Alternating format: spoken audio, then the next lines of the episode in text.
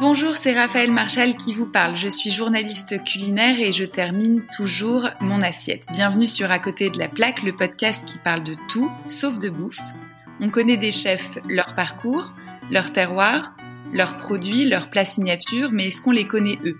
Leurs envies, leurs phobies, leurs croyances, leurs faiblesses, leurs lubies, leurs secrets, leurs combats, leurs drôleries, leurs contradictions?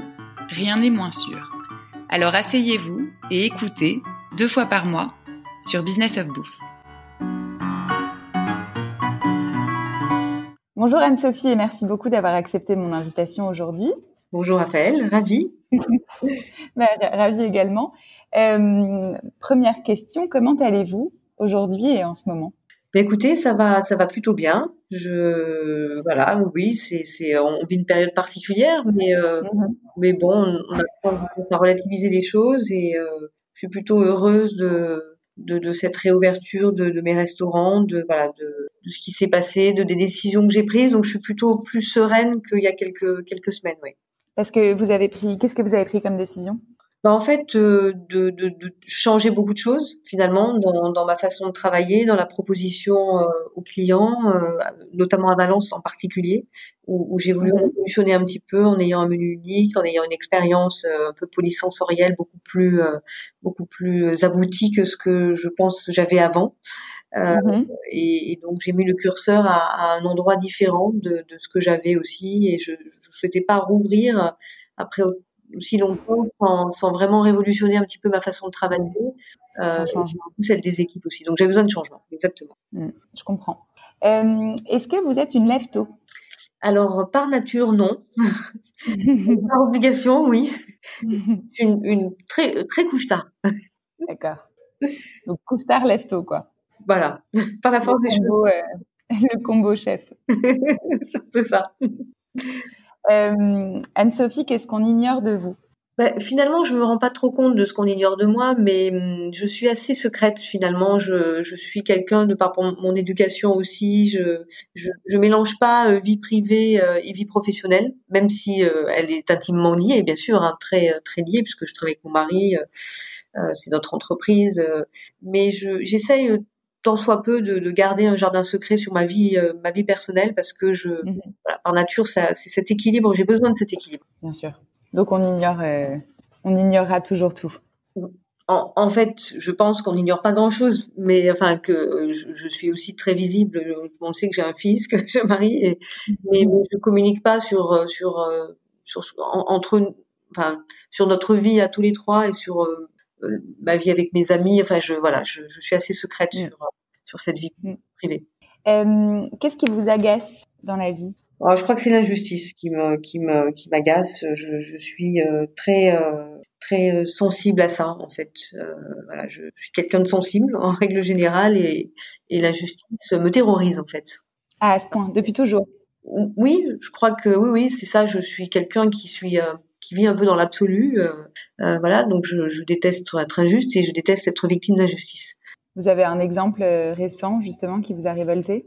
Bah, vous savez, dans, à partir du moment où on est dans une exposition euh, médiatique, euh, il y a forcément des choses qui peuvent être dites et qui sont qui sont fausses. Donc, euh, mmh. oui, quand on quand on peut être amené à dire que je suis pas bienveillante avec les gens qui travaillent avec moi ou que je serai pas aussi bienveillante que je laisse penser, c'est quelque chose qui me révolte absolument, bien sûr. Quand on essaye de faire changer les choses dans une profession et de, de, contraire d'amender les choses, d'aller d'aller plutôt vers le haut. Et euh, voilà, donc ça, ça oui, ça, m'affecte terriblement parce que parce que parce que finalement, euh, ça c'est une parole contre une autre. Donc euh, forcément, le, les dés sont pipés dès le départ, quoi. on peut rien faire. On peut Justement. Oui. oui. Euh, Qu'est-ce qui vous fait pleurer? Alors, ce qui me fait pleurer, c'est souvent le talent de l'autre. Voilà, c'est vrai. Ouais, vraiment. C'est c'est de, de je suis touchée par euh, le talent des, des uns et des autres et je j'ai aussi euh, beaucoup euh, travaillé entre guillemets à, à m'entourer de, de gens qui m'inspirent et qui euh, qui, qui m'émeuvent comme comme des, des voilà, je pense voilà spontanément à Francis Kurdian parce que c'est vraiment un grand ami et, et c'est vrai que dans ma cuisine, j'ai aussi cherché beaucoup à associer les saveurs et du coup, ça me ramène tout de suite à l'olfactif. Donc, forcément, son talent de parfumeur m'émeut. Les discussions me, portent. Euh, tout comme euh, lire quelque chose. la lecture aussi peut beaucoup m'émouvoir, donc choisir le mot juste, voilà, plein, plein de choses. En fait, c'est la justesse des mots, c'est c'est le comment dirais-je la euh, je, dis souvent d'être dans le moment pleinement en fait. Et, et, mm. ça c'est euh, le livre par exemple Nagori de, de Ryoko Sekiguchi euh, me particulièrement. Mm. parce mm. que c'est elle a une description très fine de la réalité des choses des saisons des grandes saisons. Et ça me touche parce que c'est ce que je ressens au fond de moi. Et en fait quand on trouve quelqu'un qui sait mettre en, en, mots ce que vous ressentez ou, ou qui va mettre en parfum ce que vous aimez ou qui, euh, qui a cette délicatesse de la vie finalement et de, de saisir les émotions. Euh, voilà, c'est ça qui. Est-ce que vous avez une phobie, une angoisse, une peur un peu quotidienne? Bah, je suis un peu hypochondriaque, donc j'avoue. ah oui, donc en ce moment, c'est pas la fête. En ce moment, c'est pas la fête. Euh, voilà, mon père l'était aussi beaucoup. Pour autant, il travaillait comme un fou et ça l'empêchait pas, voilà, de. Et il n'était pas forcément très euh, euh, chez le docteur toutes les secondes, mais mais en fait, moi, c'est c'est c'est juste l'histoire de de se dire. Il y a une très, difficile sur, le Covid et c'est terrible, mais voilà, le fait de perdre le, goût et, l'odorat, ce serait pour moi un peu compliqué. Donc il y a un peu ce, voilà, c'est peut-être ça qui qui me voilà, qui m'angoisse. Après, plus, jeune, on a d'autres angoisses et en vieillissant, on en a d'autres qui arrivent. Enfin, je crois que voilà, c'est un peu. Après, il faut, faut prendre du recul par rapport aux choses. Donc, j'essaye euh, de d'être euh, voilà, de, de, prendre du recul et puis d'être euh, face à mon destin pleinement aussi. Et puis je suis sûre qu'avec votre caractère, si vous perdiez le goût et l'odorat juste un temps, vous en feriez une expérience assez dingue en fait. ça doit être fou. Oui, il y a des chefs hein, qui ont euh, qui ont été. Bah oui. Un chef américain qui a, qui a eu cancer de la gorge, donc qui a perdu le goût euh, mm et qui a trouvé. Euh, oui, je, je, suis sûre que je trouverais euh, un mm. sens différent et, et ce serait une expérience de plus. Donc quoi qu'il en soit, ce qui est intéressant, c'est l'adaptation qu'on peut avoir ouais, aux événements. Et, et ça, mm. euh, quand je pense que ça c'est une grande force de, de pouvoir avoir cette capacité d'adaptation. C'est soit on, on se replie sur soi et puis on s'enferme, on se et soit on se dit ben voilà, allons-y. Mm. euh, et, et c'est ce que j'ai vécu un petit peu en, au début du confinement et à la fin du confinement où là j'avais repris un regain d'énergie, je me suis dit allez on y va, on fonce quoi. Avec mon mari on a, on a, on a vraiment eu ce, ce sursaut en se disant euh, non non on refuse de euh, voilà de s'apitoyer et on, on avance. Donc euh, et, une fois qu'on fait ça, on se sent beaucoup plus fort. Mm. Est-ce que vous pouvez me raconter votre meilleur échec? Alors en fait, j'ai pas. Alors il y a, y a, forcément des échecs de plat ou, ou euh, alors je, je, pense souvent à, à l'asperge chocolat c'était une idée euh, assez euh, formidable avec le recul quand j'étais 30, mmh 30, ans, quand j'ai pensé à faire ce plat. Et je trouvais mmh que c'était intéressant. J'ai toujours eu des idées un petit peu atypiques à, mes débuts, euh, mais j'avais peut-être pas les mmh moyens de, de les aboutir techniquement comme je voulais. donc, donc forcément, voilà, il y a des choses où on passe à côté mais en fait, euh, euh, quand j'ai vu plus tard que David Toutain avait fait une asperge chocolat blanc à un moment donné, euh, je me suis dit tiens, il a eu aussi l'idée et, et il a abouti. Donc c'est drôle de voilà de, d'être dans l'échec. Mais moi je, je, suis par rapport à l'échec je suis j'ai beaucoup pris de recul et, et je pense que l'échec est vraiment une part de la réussite et qu'on apprend de ces échecs énormément. Et c'est et, et, en fait, je dis souvent à mes équipes, quelquefois, on, on peut avoir l'impression de stagner, mais on stagne, on stagne pas. En fait, on est dans une transition euh, mmh. réussite ou euh, pré-réussite et, et, et post-échec. Donc, euh, donc voilà, il faut accepter ces, ces moments-là de la vie, et ça, on le comprend avec le temps. Euh, donc mon rapport à l'échec, il est plus positif que ce qu'il a pu être. Ouais, c'est bien. Depuis quand il est plus positif? Oh, Je dirais depuis euh, depuis 5-6 ans. Ah oui, c'est quand même assez récent. Oui, c'est assez récent. Oui, je, enfin, on, on compte qu'on on a, on a du recul par rapport aux choses et que finalement, euh, c'est, une force de concentration sur le travail sur le.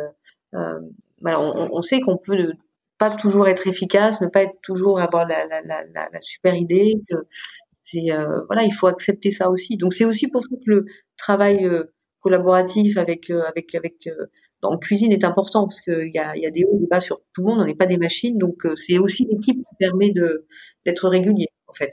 C'est le groupe qui, qui, qui, est important. En tout cas, sur le travail créatif, c'est vrai que voilà le euh, il faut il faut il faut se dire que si c'est pas le bon moment, ce sera un autre moment et que c'est pas au, moment où on décide que ça va arriver.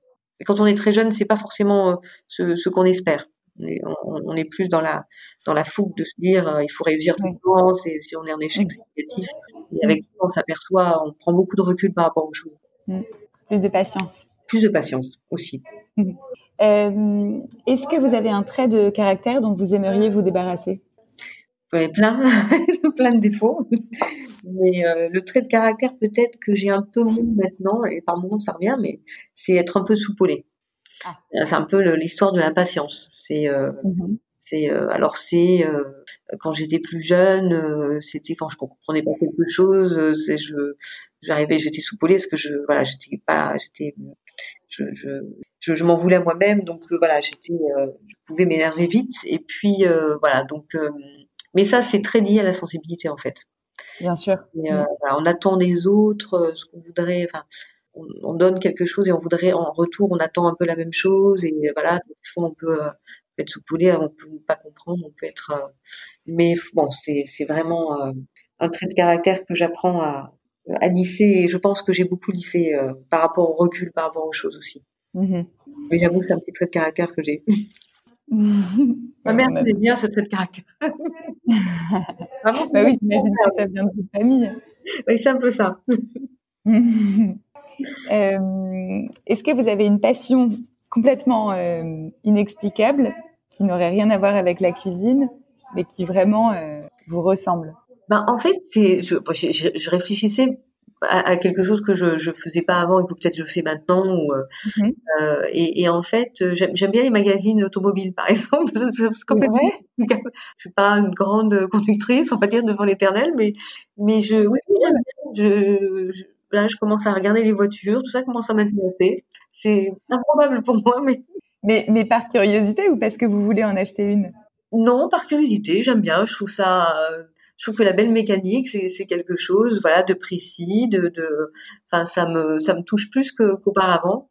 Alors c'est peut-être aussi une passion euh, finalement qui dans mon ADN, sans que je fasse vraiment attention, parce que euh, mon, mon grand-oncle, donc le frère de mon grand-père, je loin, euh, mhm. avait un, un, garage à l'époque à Valence, mais il avait des, des, des voitures, des Bugatti, enfin, il y a vraiment des très très belles voitures.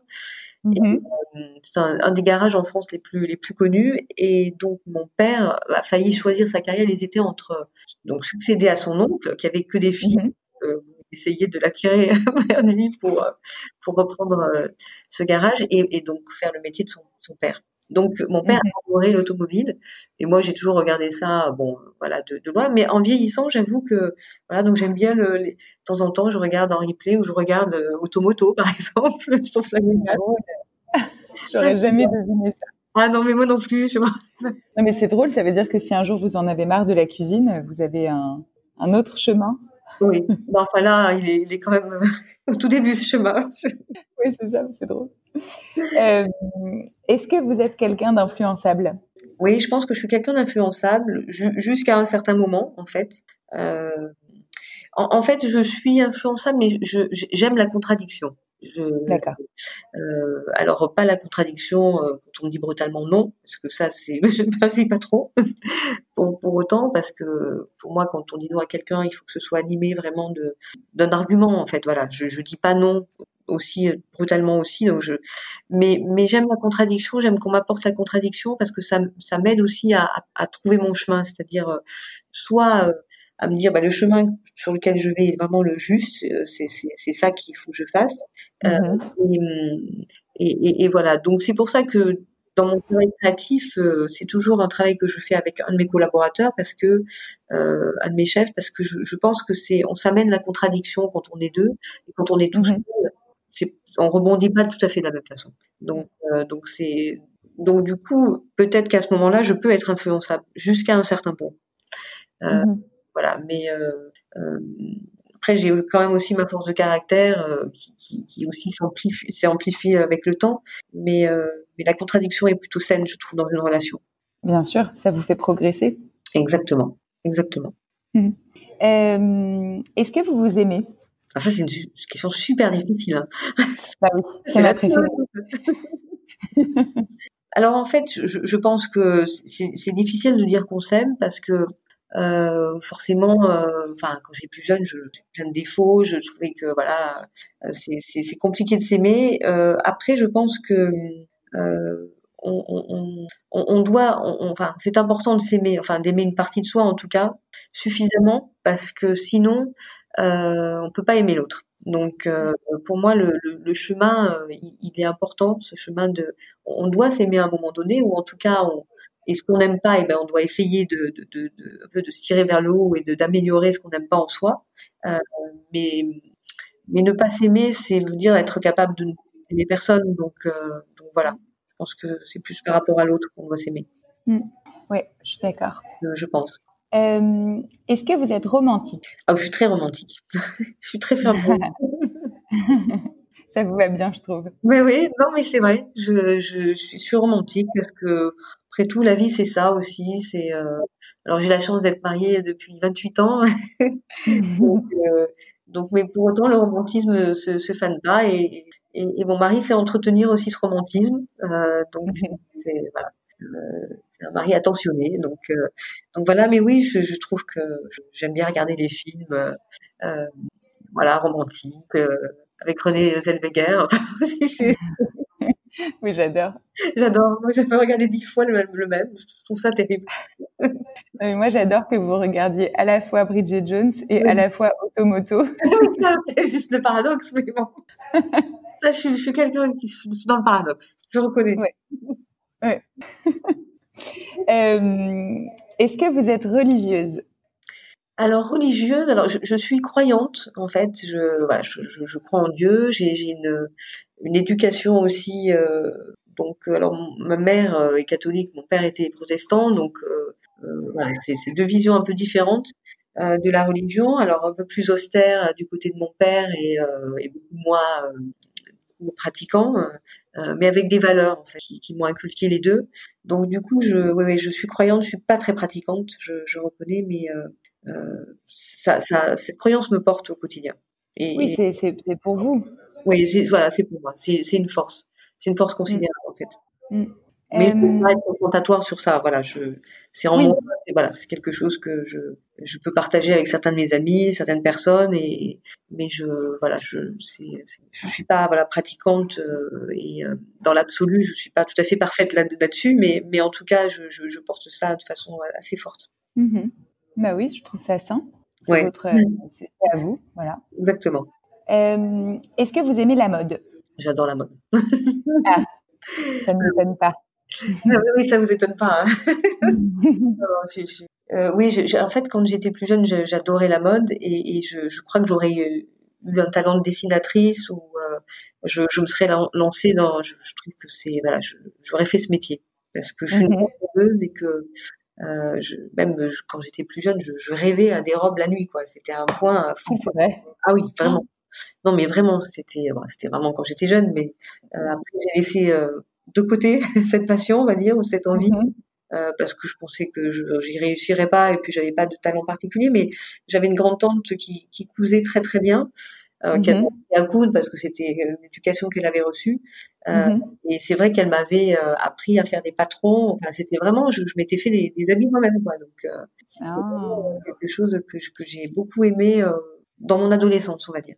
Et aujourd'hui, ça occupe encore une place dans votre vie? Oui, parce que je, je, je regarde. bah, je, là, j'ai demandé à Marina de m'acheter deux trois magazines de mode parce que j'ai pas eu le temps j'ai vu qu'il y avait ça qui était sorti, il faut que je regarde un peu ce qui se fait, les tendances et tout. Mhm. J'adore le, je trouve que c'est l'élégance aussi, ça fait partie de, de, aussi de notre culture. Le parfum, la mode, c'est aussi de la culture française, donc euh, je trouve que c'est beau. En fait, il faut en être fier. Et euh, j'aimais beaucoup euh, Azedine Alaya parce que je trouvais qu'il avait des coupes de robes mm. somptueuses. Euh, il y a des comme ça, Nicolas Guesquière, des gens comme ça que je, je trouve euh, assez magnifiques et euh, dans, dans, dans, leur talent. En tout cas, je les connais pas personnellement, mais dans leur talent qui, qui, est vraiment particulier. Et, et, ça, et ça, ça, inspire aussi. Je trouve que c'est aussi quelque chose qui donne, qui met en joie quand on regarde quelque chose de beau. Mm. et, voilà, et bien s'habiller, c'est une forme de respect pour l'autre aussi. Enfin, voilà, donc j'aime beaucoup. Euh, alors, ce sera ma dernière question. Donc, vous pouvez vous lâcher, vous pouvez euh, déballer tout ce que vous voulez. Est-ce que vous pouvez me, me raconter votre gueuleton idéal donc voilà, de, de, quoi il est composé, où, avec qui, qu'est-ce qu'on boit, tout. Voilà, ça c'est. Ben, en fait, c'est vrai que je suis, j'ai la chance d'avoir, alors des, amis merveilleux, bah, comme tout un chacun. C'est vrai de pas en avoir une multitude, d'avoir quelques amis que je, je, retrouve régulièrement. Enfin, en tout cas, les plus intimes sont, sont ceux vers lesquels je vais aller plus régulièrement. Enfin, il y a plusieurs sphères dans bien évidemment. Euh, il y a des gens que j'aime je, professionnellement et qui peuvent devenir mes amis. Et puis il y a aussi euh, euh, des amis un peu d'enfance, de Valence, je veux dire, des gens d'un mm-hmm. qui sont une autre voilà conception d'amitié, mais qui sont souvent sur du long terme. Et c'est vrai que pour moi, c'est le moment où je suis en vacances, où on va avoir un barbecue et qu'on va tous cuisiner ensemble. Ça, pour moi, c'est le moment idéal euh, parce que je vais vraiment être avec eux. Euh, alors, il y aura d'autres moments où, par exemple, euh, j'ai la chance de Valence d'être fermée pour le 31 décembre maintenant depuis quelques années, donc je, je, fête souvent le 31 décembre avec mes meilleurs amis aussi. Et, mmh et là, c'est moi qui cuisine, mais c'est pas forcément le meilleur moment parce que je suis là un peu à leur service et eux sont souvent un peu frustrés de, de pas, pas que je sois suffisamment à table. Donc c'est plutôt euh, mm. le temps idéal pour moi, c'est l'été euh, dans, dans, dans le jardin avec euh, on est on est tous au barbecue et, et, on travaille ensemble et je leur donne mes petits mes petits codes et après ils le refont. Des fois ils me disent oh, ouais, nous a donné des petits trucs. Et c'est le c'est le c'est le moment de partage et de cuisiner ensemble et de faire les choses ensemble. Et ça c'est merveilleux parce que de plus en plus, ils m'emmènent vers ça, mes amis, parce qu'ils en ont marre de voir cuisiner et de pas être à table. Et mhm. ils sont tellement euh, formidables qu'en en fait, ils me disent maintenant, on fait avec toi. Donc, euh, bah oui. Euh, voilà. Et ça, c'est pour moi, c'est la vraie amitié. Et, j'ai eu l'occasion de, le faire à deux, trois reprises pendant, l'été. Et, c'est vraiment des moments forts. Alors, il se trouve que dans ces amis, il y a, il y a, il y a une, femme extraordinaire qui est comme un peu ma sœur, qui est Christine Vernet, qui est une vigneronne. Mhm. Donc, qu'est-ce mmh qu'on voit? Mmh. du Condrieux, du mmh de Vernon, euh, du Côte-Rôti. Les vins rouges sont aussi magnifiques. Ah oui. Euh, voilà, ça c'est. Euh, et puis c'est la vallée du Rhône, euh, mais on peut aussi voir un ermitage de, de Jean Louis que, que j'adore aussi. voilà, des, des gens que, que je connais depuis toujours en fait, depuis que je suis enfant. Euh, on ne s'est pas forcément connecté euh, si vite, parce que nos parents étaient amis, mais grand respect. Et en fait, on fait des métiers, on a repris euh, les métiers que faisaient nos parents, donc il y a, ça nous ça nous lie aussi entre nous en fait. Mm-hmm. et c'est ça aussi le secret, c'est que voilà, pour Christine particulièrement, en étant une fille d'eux, et, voilà. Et, donc aussi nos maris s'entendent très bien, donc ça, ça crée vraiment des liens, des liens forts. Et, et, voilà. Et en fait, qui est intéressant, c'est que j'ai fait rencontrer des amis de Valence, mais qui se connaissaient pas entre eux, de la région, et ils s'apprécient beaucoup maintenant. Donc, euh, mm. on part même en vacances ensemble. Donc, c'est euh, voilà, c'est des, des, moments forts. Et c'est important aussi pour moi d'avoir ces liens d'amitié avec des gens qui sont pas forcément euh, que de la profession. J'en ai aussi, mais ça me permet aussi une, une liberté de parole finalement. Bien sûr. De grande.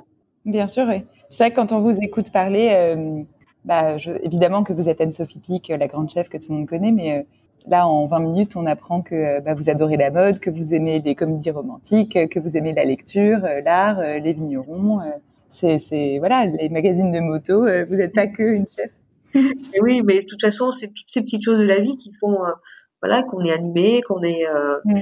Il faut, faut, être heureux, il faut être positif, et puis. Mm voilà, c'est ça aussi le mouvement et, et c'est aussi la difficulté quelquefois dans un métier qui est, qui est aussi un métier de passion.